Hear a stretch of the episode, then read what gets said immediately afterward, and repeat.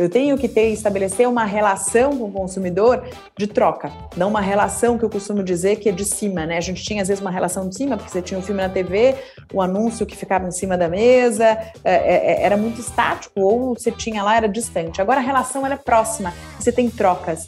E o que nos permite entender que a gente, com a nossa estratégia de consistência que a gente tem da mensagem, a forma como a gente executa, a gente olha três coisas muito importantes, que são simples, que mas é que é a forma que a gente atua. Eu chamo dos três Vs: verdade, velocidade e vivência.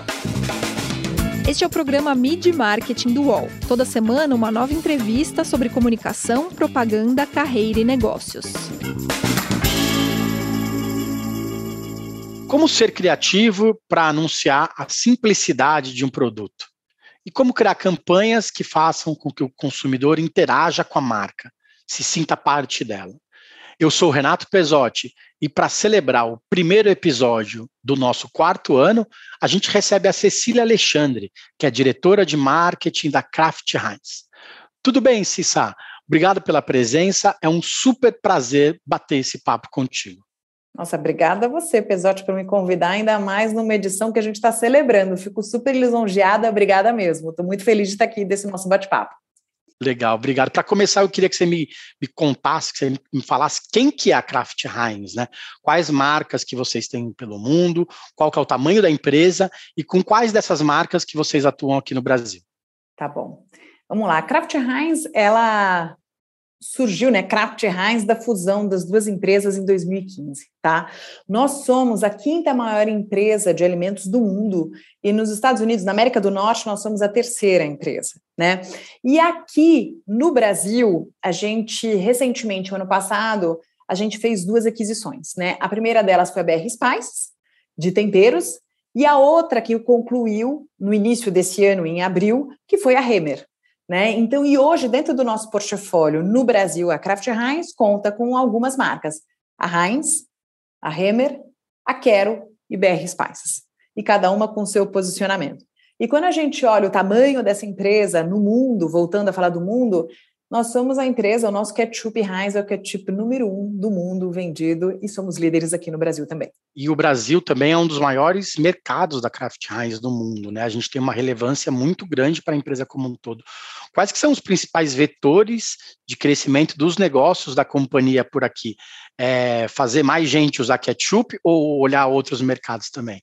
A estratégia internacional que a gente tem para Kraft Heinz é expandir o que a gente chama de taste elevation. O que é taste elevation, né? É tudo aquilo que realça o sabor. Então, sim, o ketchup faz parte, mas os outros condimentos também fazem parte, como mostarda, maionese, uh, molho barbecue, até o próprio molho de tomate, né, que vem para realçar o sabor daquilo que a gente está cozinhando ou consumindo. E principalmente quando a gente olha BR Spices, que na sua essência, né, de trazer temperos realça o sabor da comida. Então a gente tem uma busca internacional como estratégia de desenvolver esse mercado. Aqui no Brasil, a gente tem atuado nessas categorias que eu tenho falado, em outras também, né, de vegetais com quero, que é muito importante, e a gente busca desenvolver cada vez mais o hábito de consumo e trazer novidades para o consumidor dentro dessas categorias e buscando novas que façam sentido. Então a gente continua bem antenado aí com as demandas do consumidor. A Heinz completa 10 anos né, de Brasil em 2023. É, conta para gente um pouco como foi essa construção de marca até onde vocês chegaram, é, chegaram hoje. É, eu lembro que quando a Heinz chegou no Brasil, o pessoal falava assim: ah, aquele ketchup que tem nos Estados Unidos chegou no Brasil, né? Como que foi se estabelecer, garantir uma parcela de mercado dentro dessa categoria que é tão importante na casa dos brasileiros, né? É, começou muito com o que você falou, né? Sendo uma referência do ketchup de quando você viajava e se consumia, né? Que tinha um quê até um pouco de glamour, mas era um pouco assim, o quanto que eu vou conseguir até ter acessibilidade.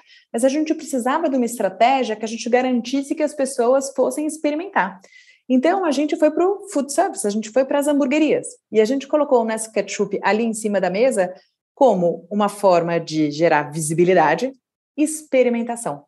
Então, e disso surgiu e foi construindo até que hoje a gente tem um programa de mercado que a gente tem ampliado aí para um programa de relacionamento e, de, e que traz conteúdos para o consumidor que chama High Selection, que ele é baseado num triângulo que numa ponta tem a marca, obviamente, né, que traz legitimidade uh, e, e, qualidade, do produto e realça isso para quem tem hamburgueria, porque a gente segue esse atributo de assim, a hamburgueria que tem o nosso ketchup é considerado como uma das melhores hamburguerias, então isso conota a credibilidade para ele e para o consumidor a experiência do melhor produto. Então a gente fala desse triângulo de win-win-win, né? E o food service, as hamburguerias foram desde o início da nossa estratégia muito relevantes. E aí a gente foi evoluindo na nossa comunicação. E desde 2018, a gente fala de uma naturalidade eh, e de uma transparência quando a gente fala que o nosso ketchup ele é feito com seis ingredientes naturais e só. E isso é o que a gente tem que constrói a nossa qualidade superior, o nosso diferencial e conota o nosso sabor. Então, as, as comunicações elas podem evoluir, mas no fundo, a estratégia de comunicação que a gente tem, ela é pautada sobre a busca dessa qualidade superior e pautada nos ingredientes que conotam o sabor. Então, quando a gente olha, a gente teve um período de experimentação onde a gente utilizou o trade, o food service, e ainda são grandes parceiros relevantes para a gente, né? E por outro lado, quando a gente começou numa forma mais massiva de comunicar, a gente estabeleceu justamente essa estratégia de comunicação e que evolui e que não é única exclusivamente para o ketchup. Né? Agora, no mês de agosto, a gente lançou a campanha de maionese, onde a gente fala que a gente é uma maionese feita com 100% ovos caipiras. E quando tem, inclusive, no seu packaging, o selo do Certified Human, que comprova justamente a origem, nos dá credibilidade sobre o uso dos ovos que a gente tem dentro da nossa maionese. Então, é, é uma busca constante de qualidade, de entregar a melhor relação para o consumidor de um produto de qualidade superior, que é o que ele espera da marca Heinz. É legal você falar sobre food service, porque é, esse tipo de serviço foi muito importante na pandemia, né? Os executivos, as executivas entrevistadas aqui pela gente costumam dizer que o digital avançou cinco anos em um com a pandemia. A gente, querendo ou não, pediu muito sanduíche pela, pelos aplicativos de entrega durante esse tempo que a gente ficou em casa. As vendas digitais cresceram muito, tanto é, nessa questão dos sanduíches, mas também na questão dos supermercados. A gente passou a pedir ketchup, maionese para entregar em casa. Como que vocês usaram essa ida do consumidor para o mundo online para vender mais?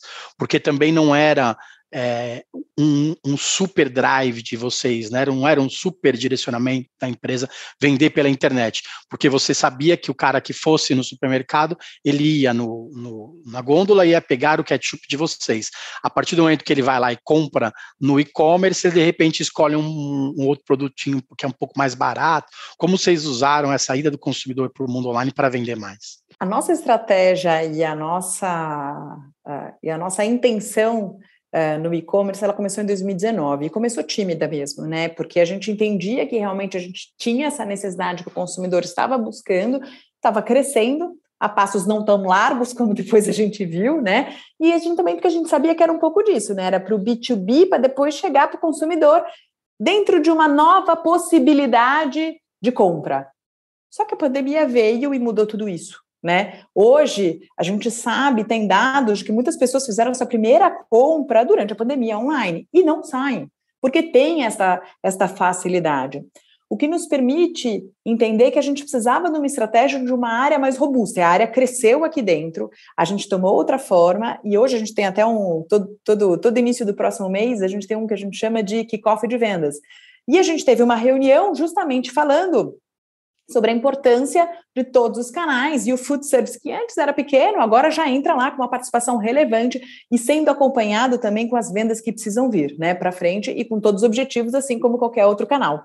E o que é importante é que a gente daí começou a tomar uma. A, não só ser responsível, mas atuar de forma mais ativa na participação do e-commerce. Entendendo como que você citou, poxa, se a gente busca ter uma melhor localização no, na, na gôndola, na altura dos olhos, como é que eu posso garantir e traduzir isso para o universo online? Putz, eu tenho que estar nas primeiras das buscas, tenho que garantir uma percepção de que o meu rótulo não pode ser igual. Quando a gente olha o rótulo da Gondor, o rótulo que a gente tem no digital, a gente aumenta um pouco para a gente garantir a visibilidade. Então, isso é um outro ponto importante. A gente também se aproximou não só das empresas que vendem, mas também dos, do, do, dos, deliveries, né? Então, todos os aplicativos de deliveries, a gente entrou e trazendo soluções para o consumidor. Então, essa estratégia, ela entrou porque entrou também dentro da jornada e a gente vê a necessidade. E agora a gente tem cada vez mais integrado né, no que a gente tem uma in-house aqui dentro de casa chamada The Kitchen, e em muitas das nossas ações já a gente faz de comunicação do consumidor gerando um clique para um call to action para compra. Né? Algo que a gente começou, não é toda ação que acontece, porque a gente também está testando, mas justamente porque a gente entende e facilita, e o consumidor já está lá e já está. Se ele interagiu com a minha marca, certamente ele já está mais apto a converter em compra também. Então, é algo que a gente tem construído em paralelo. E aí faz parte da nossa rotina, né, Pesote? Acho que você, como eu, assim, a gente sabe, faltou alguma coisa, você busca e manda entregar. Putz, eu não vou sair, o tempo de eu sair pegar o carro, eu já utilizo. Então, a gente está muito antenado para trazer isso como um serviço e tá onde o consumidor está, né? Que é essa nossa necessidade. Foi bom você citar sobre esse assunto de estar onde o consumidor está, porque as pessoas hoje elas não querem mais ser interrompidas pela publicidade, né? Como é que a campanha é, que faça com que o consumidor interaja com a marca, que ele sinta-se parte da marca, né, para depois, de repente, acontecer esse call to action que você falou, né, é, não precisa comprar o ketchup na hora, só quero que você goste do meu ketchup. A Heinz faz bastante isso, né, como que é ter essa criatividade e, e de repente, provocar as agências, a agência interna, para que vocês tenham que ter campanhas criativas o tempo todo? Bem, acho que você tem um ponto fundamental, né? É, é, eu sou daquela época que a gente assistia a sessão da tarde, e aí você esperava um intervalo, você interagia. Hoje a, a, é, a nossa vida é diferente, né? Então eu preciso chegar com a mensagem para o consumidor de uma forma completamente diferente. Né? Eu tenho que ter estabelecer uma relação com o consumidor de troca, não uma relação que eu costumo dizer que é de cima, né? A gente tinha às vezes uma relação de cima, porque você tinha um filme na TV, o anúncio que ficava em cima da mesa, é, é, é, era muito estático, ou você tinha lá, era distante. Agora a relação ela é próxima, você tem trocas. E o que nos permite entender que a gente, com a nossa estratégia de consistência que a gente tem da mensagem, a forma como a gente executa, a gente olha três coisas muito importantes, que são simples, mas é que é a forma que a gente atua. Primeiro ponto, que eu chamo dos três Vs, tá? É a verdade. Então, tudo que a gente faz, a gente tem uma verdade absoluta. Então, assim, quando eu falo da transparência, uh, do ketchup falando que tem seis ingredientes naturais e só, quando a gente fala que a nossa maionese é feita com 100% ovos caipira, e a gente mostra isso para o consumidor, e a gente tem essa verdade em todos os aspectos, em todos os pontos que a gente trabalha. A gente tem um outro ponto que é a velocidade. Né? A velocidade é estar na conversa do dia a dia, e essa é uma forma de comunicar. Né, que é o nosso The Kitchen, que a nossa in-house tem feito bastante, é trazer conteúdo e comunicação na velocidade da cultura. Então, a gente conversa e a gente conta, a gente interage e assim a gente consegue ter mais engajamento do consumidor. De forma, obviamente, que a gente não seja invasivo, mas que a gente consiga interagir. E por fim, que é a vivência, que é o terceiro V, né? Então, verdade, velocidade e vivência, a vivência vem pelas experiências. E a gente viveu isso no mês de julho. A gente teve uma live com o Casemiro, que é um enorme streamer, né? Ele é famoso por interagir, ter seus reacts com tudo, inclusive com comida. E a gente contou com a parceria dele numa live onde ele, que ele estava na casa dele e a gente estava aqui no nosso escritório com o nosso chefe Heinz e ele foi de uma forma com todos os espectadores dele, a audiência dele, ele tinha três sanduíches para construir. Os dois primeiros ele construiu e o terceiro ele contou com os consumidores, né, com, com o pessoal que estava o público dele para construir esse terceiro sanduíche. Putz, até aí já tinha sido uma experiência. E a gente tinha comentários, inclusive, que as pessoas falavam assim: putz, o que, que a Heinz fez? Eles conseguiram que eu ficasse vendo um comercial de uma hora, uma, uma publicidade de uma hora, interagindo, né? Que coisa legal, porque não foi invasivo, foi uma troca. E a gente podia ter parado aí, Pesote, mas aí você fala assim: putz, eu posso puxar, eu posso levar isso cada vez mais. E a gente levou isso e transformou em hambúrguer de verdade. A gente fez o Ia Dentro Truck, né, da Heinz, onde a gente teve dois dias no Parque do Ibirapuera, em São Paulo, e dois dias na Lagoa, no Rio de Janeiro, onde aqueles três sanduíches que foram co-criados, dois criados por ele, né, e outro co-criado, as pessoas tivessem a oportunidade de experimentar, né? Teve, vendeu tudo, foi um grande sucesso, uh, e a gente teve outras ações ali que interagiram. Então, é uma forma de estabelecer grandes trocas com o consumidor, né? E aí, isso a gente fez para essa campanha de ketchup, mas depois, em agosto, a gente fez também uma outra forma de comunicar, que foi para a campanha de maionese, né? A gente hoje uh, precisava gerar um ponto de fricção e contar para as pessoas que elas tinham outras opções de maionese no mercado para elas poderem experimentar e que, no caso, Heinz seria uma solução. Poderia fazer uma campanha tradicional, mas a gente entrou de forma diferente. A gente contou com dois influenciadores, a Vitube e o Eliezer, que foram pegos num flagra, né, numa hamburgueria, que é como se eles não tivessem numa relação monogâmica. Estavam ali os dois e mais uma pessoa, né? E isso gerou, isso foi para vários portais de fofoca, gerou conversa, é, saiu, se eu não me engano, em 16 portais. É, a gente teve resultados incríveis, assim, a, é, a, gente viu que cerca de 44 milhões de pessoas foram impactadas no digital. Os números são realmente muito grandes. E depois a gente contou e eles falaram que realmente eles não estavam numa relação monogâmica, mas com a maionese, e a gente convidou as pessoas a saírem da maiogamia, né? E que elas estivessem abertas ao novo sabor. E depois a gente lançou o filme e assim toda a campanha foi. Mas foi uma forma de gerar impacto, trazer o consumidor e trazer a surpresa para eles depois. Então, é essa, uh, essa, essa experiência, essa vivência que é muito importante. É engraçado porque antigamente as campanhas começavam na TV e depois elas iam para o digital ou iam para o mundo real, né, com as ações de live market, etc. E tal. Você deu exemplos que às vezes são exatamente o contrário, né? A campanha com o Casimiro foi exatamente isso. Né? Ela começou numa numa live no Twitch dentro do digital voltado para um pouco para o público dele, né?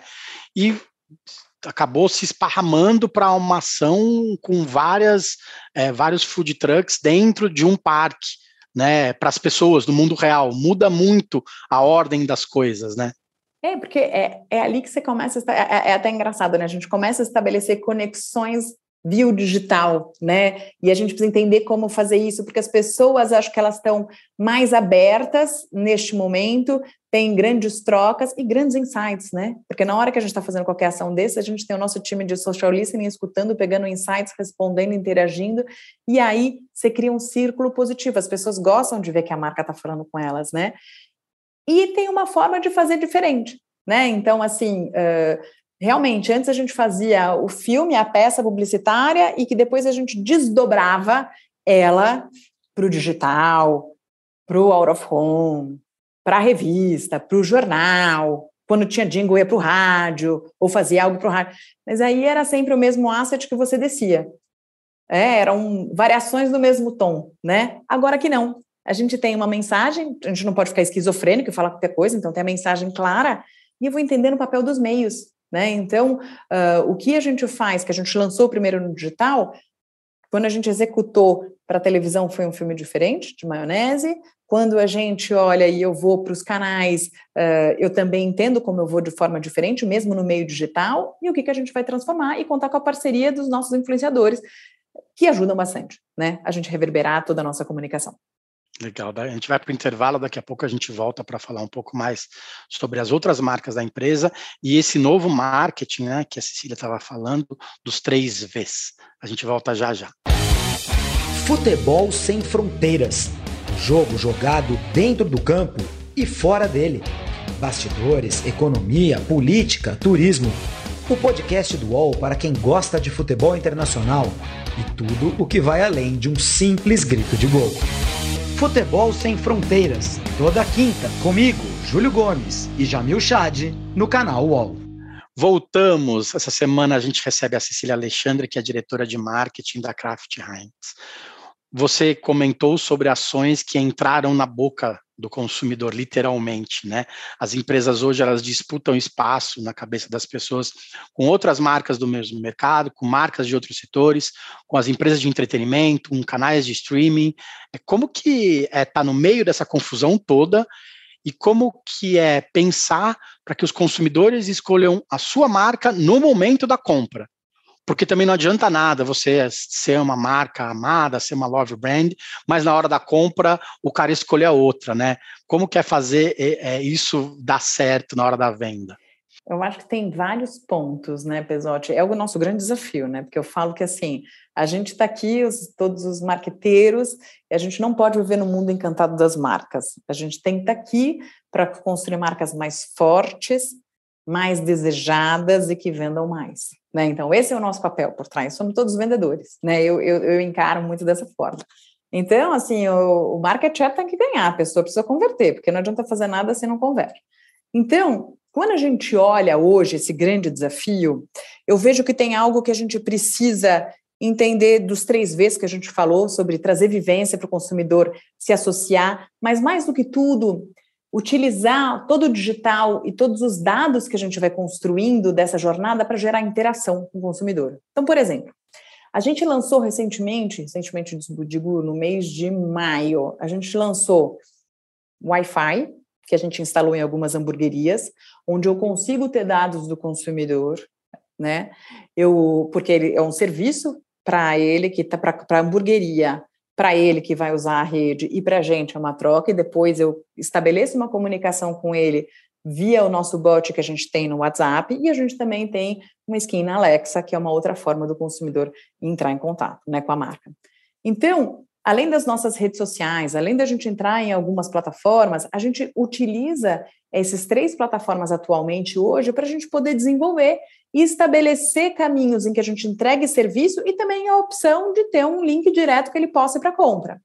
Então, as nossas peças que a gente tem feito cada vez é, poxa, eu passei a comunicação, mas clica aqui e compra. Não dá para fazer em todas, obviamente, né? Mas a gente precisa começar a direcionar. E é uma frente que a gente vai avançar cada vez mais. E para isso, a nossa in-house, The Kitchen, que começou lá no Canadá alguns anos atrás, e no Brasil em 2021, e esse ano a gente acelerou mesmo, a gente está construindo toda a forma que a gente está trabalhando justamente para trazer mais dados, mais conhecimento, para a gente garantir melhor esse círculo que ele seja positivo, entregando conteúdo e também depois auxiliando o consumidor até chegar o momento da conversão. Você falou algumas vezes dos influenciadores, né? É, é uma estratégia de marketing muito importante para as empresas e para a Kraft Heinz também é. O quanto que hoje é perigoso atrelar o nome da, da sua marca a uma pessoa que está ali no dia a dia, que é suscetível a erros, né, que a gente sabe que acontecem. Como que vocês escolhem os criadores de conteúdo que, querendo ou não, representam a marca para o público, né, para o público lá fora, para o consumidor de verdade, né, que a gente brinca? E aí você fala de verdade, eu volto, tô ficando até chata com esses três vezes, mas tudo tem que ser verdade, né? Primeiro ele tem que consumir o nosso produto, isso é fato. Porque a gente sabe quando alguém está mentindo, né?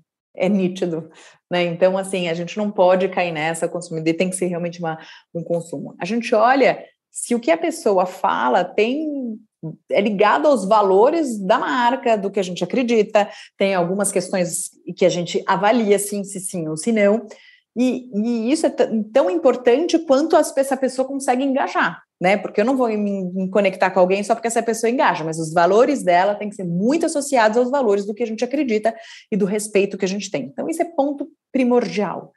O que é muito interessante, a gente tem que trabalhar com diferentes tipos de influenciadores, né? Tem aqueles que são os grandes, mas também tem os menores que acaba virando o novo boca a boca, né? A gente sabe que mais de 70% da fonte de informação das pessoas vem muito pelo boca a boca. E os influenciadores são os novos boca a boca também, né, que facilitam isso. Então, é importante a gente entender, estabelecer estratégias e parcerias com eles, mas sempre tomando cuidado, como você disse, né? As pessoas, elas têm a vida própria, elas podem errar, mas a gente precisa nos certificar. Em alguns casos, no caso específico do TikTok, a gente fechou uma parceria com eles, onde a gente deu o briefing e das campanhas, né? E a gente fala isso para Quero e para Heinz, falando: olha, esse mês, no caso de Quero, por exemplo, festa junina, vocês precisam falar sobre festa junina, esses são os, do, os dos, o que você pode falar, mas principalmente o que você não pode falar. A gente deixa muito claro que a pessoa não pode falar, que é mais importante do que o que tem que falar. E, e eles criaram em cima. No início pode dar uma dorzinha de barriga? Pode, né? Mas aí você vê que é muito mais natural, espontâneo, e consegue gerar maior engajamento. Então, assim, precisa entender, se certificar uh, e ter muito claro o que você quer, mas somente o que você não quer falar. Foi legal você falar, comentar esse caso específico, porque no programa passado a Fátima Pissarra da Mind falou exatamente sobre isso, né? Porque na hora que você entrega uma ação de marketing, uma ação, uma ação de merchandising para dentro da novela, como a gente viu em Pantanal, uma série de ações de merchandising, você fecha o acordo e deixa na mão do diretor que você confia, no roteirista que você confia, e só vê na hora como ficou, né? Só que no mundo de influência isso não acontece, né? Porque muitas vezes as marcas querem que os influenciadores façam do jeito que elas querem, usem as expressões que elas querem. E às vezes nem é cara do influenciador falar aquilo, né? Então a gente vê isso bem mais é, atual na televisão, porque as pessoas estão, os executivos talvez estejam um pouco mais acostumados com isso, e no mundo da influência, às vezes, está algum, a gente está bem alguns passos atrás, porque a gente tem esse receio de deixar na mão do influenciador, já que se você contratou ele, você tem que confiar, né? Também tem essa relação Exatamente. de confiança. Exatamente, é uma relação de confiança, uma relação de transparência. E, e, o que eu digo, assim, se eu coloco, por exemplo, Casimiro, se a gente tivesse falado para ele que ele não podia falar as expressões dele, a gente teria perdido metade da audiência e seria mais e teria perdido investimento. Isso é fato. Não, ele engajou, ele foi, ele falou, a gente conversou, ele usou as expressões dele. E assim, foi natural. A gente só falou assim: olha, é, qual é a mensagem principal? É essa, esse é objetivo. O que a gente não pode falar é isso, isso, isso. E cuidados mesmo, porque a gente tem respeito a todo mundo, né? Então, isso a gente não pode, a gente não vai falar. E aí, acordamos? No início, dá um frio na barriga? Claro que dá. Mas assim, a gente tem que confiar. Essa é a relação que a gente tem, que são as métricas que a gente acompanha, você tem que saber com quem você está se associando, como qualquer parceiro, né?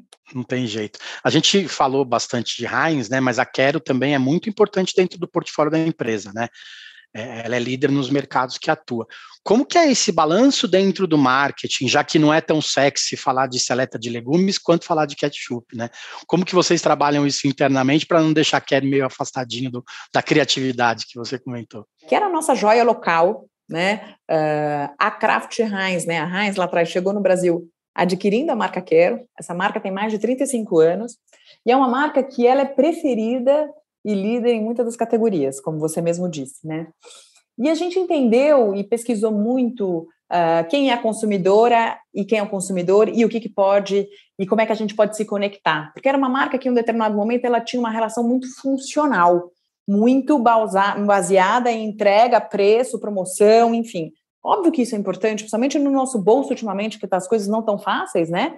Mas quando você olha para o lado emocional, você precisa criar um lado emocional, criar uma conexão. E a gente vem falando muito sobre isso e a gente tem um mote que fala que é quando eu quero, acontece, né? E aí a gente tem toda uma parceria com influenciadoras, com mulheres de verdade que estão trabalhando, a gente traz conteúdos relevantes para elas. Uh, em 2021 a gente fez uma campanha de Dia das Mães, das mães solo, falando do que, que elas faziam, o que, que elas construíram, como é que elas fizeram. A gente trouxe conteúdo sobre é, economia financeira já, e a gente vem pautando e trazendo. E pode não ser tão sexy vender milho, mas tem milho na casa de todo mundo. Quem abrir a dispensa vai ter milho, né? Então eu quero que seja o milho, quero. Então a gente precisa contar e se conectar. É uma forma diferente de comunicar. Quero a gente estar tá 100% dentro da nossa in-house The Kitchen, né? E a gente atua de uma forma muito mais com uma, com uma é, estratégia de influenciadores. Né? E a gente vê que isso tem trazido grandes resultados, a marca continua sendo preferida e com muita capacidade de expansão ainda. Na realidade, sim, a gente tem agora um portfólio de marcas complementar. Isso é fato. Se a gente tem Quero, que é uma marca mais de valor, a gente tem Heinz posicionada como premium e a gente tem Hemer ali no meio, né? Uma marca que é para todo mundo, que a gente chama de mainstream. E hoje, o potencial de desenvolvimento de, de Hemer começa a partir do momento da expansão. Mais da metade do volume dela é feito no Sul. Então, a gente tem uma capacidade de distribuir essa marca ao longo do país inteiro e ter um crescimento. Em termos de posicionamento, a gente vai se pautar em posicionamentos que sejam complementares das marcas, diferenciadores para a gente trazer valor, né? É, o nosso presidente ele fala muito que quando a gente adquiriu é, a marca Remer, a gente tinha que fazer um mais um é igual a quatro, cinco, dez e é isso que a gente busca, né? Não vai ser igual a dois. Então a gente precisa realmente trazer primeiro essa relevância, fazer todo mundo conhecer e é uma marca linda que tem mais de 100 anos, tem uma história incrível. eu pesquisei muito sobre essa marca, e tem muita coisa para contar e a gente está nesse meio tempo aqui se organizando para poder muito em breve falar mais dessa marca, daí eu venho aqui falar outra vez para você, porque eu estou apaixonada também. Legal, obrigado. No começo do papo você falou também da aquisição da BR Spices, né? É como se fosse uma startup que trabalha com especiarias e temperos, né? O quanto que trabalhar ao lado de uma startup ajuda no aprendizado de agilidade, na criação de novas fórmulas para um transatlântico do tamanho que é a empresa. Porque, querendo ou não, o consumidor está querendo novidade o tempo todo, né? Como que é, tá ao lado de uma startup ajuda nesse momento de desenvolver produtos e colocar na, logo para vender? Nossa, é, é excelente, Renato, excelente pergunta, porque a gente vê que, assim, é, a gente entendeu que, inclusive, eles trabalham, é, a BR Spice, ela nem fica aqui no nosso escritório, eles continuam com o escritório deles ali, porque a gente entendeu que era importante eles terem essa independência, né? O CEO ainda continua lá, que era o antigo proprietário, ele continua, ele ainda, a gente tem uma parte, ele tem uma parte ainda da empresa, né? Então, ele continua à frente justamente para a gente garantir essa velocidade de uma startup, né? E a gente tem aprendido muito com eles. Né? Então, a gente tem reuniões mensais onde a gente tem trocas e a gente fala. E o Gabriel, que é o CEO, ele é um chefe de cozinha. Então, a gente tem que cada vez mais estabelecer parcerias com ele para a gente entender de possíveis lançamentos, né? Sobre os ingredientes mesmo que ele tem, sobre harmonizações possíveis, né? Então, o nosso time de P&D junto com ele vão começar cada vez a trabalhar em parceria para entender sobre sabor, sobre agilidade, que a gente já tem buscado, né? Porque assim, não dá mais para a gente esperar três anos de desenvolvimento de um produto. Três anos já mudou o sabor, já mudou a vontade, já mudou. A gente já passou até uma pandemia, né? Então, assim, o que, que a gente tem que fazer? Então, a gente tem feito alguns trabalhos de otimização do nosso processo de inovação e enxugando. Então, até as maioneses que a gente lançou no mercado, que foi a maionese de páprica, páprica defumada, alho tostado e ervas, a gente desenvolveu o projeto em menos de um ano, ele foi ao mercado, né? Então a gente tem entendido. E aí, por outro lado, aprender com eles como é que a gente pode mais rápido, seguindo todos os padrões de qualidade, rigor, mas a gente conseguindo apertar e ser mais ágil. E até a forma como a gente se organiza, a gente está repensando para ser cada vez mais assertivo e eficiente e com entrega rápida para o consumidor. Legal. Muito obrigado pelo tempo. É legal conhecer mais sobre a Raiz, sobre a, como, a, como a empresa atua no Brasil para crescer. Muito obrigada a você, episódio foi um prazer, adorei estar aqui, ainda mais nessa edição de comemoração, e até muito breve, adorei, obrigada. Valeu, obrigado, Cissa. Muito boa sorte aí com o nosso ketchup querido. Quem quiser pode assistir a íntegra dessa entrevista no YouTube. É só digitar Mid Marketing Podcasts UOL no Google. Valeu, gente. Obrigado. Até mais podcasts do UOL estão disponíveis em todas as plataformas. Você pode ver uma lista com estes programas em wall.com.br/podcasts. Mid Marketing tem apresentação e reportagem de Renato Pesotti, captação de áudio de João Pedro Pinheiro, design de Débora Faleiros, direção de arte de Gisele Pungan e René Cardillo, coordenação de Armando Pereira e Juliana Carpanese. Os gerentes de conteúdo são Alexandre Jimenez e Antônio Morel, e a direção de conteúdo é de Murilo Garavella.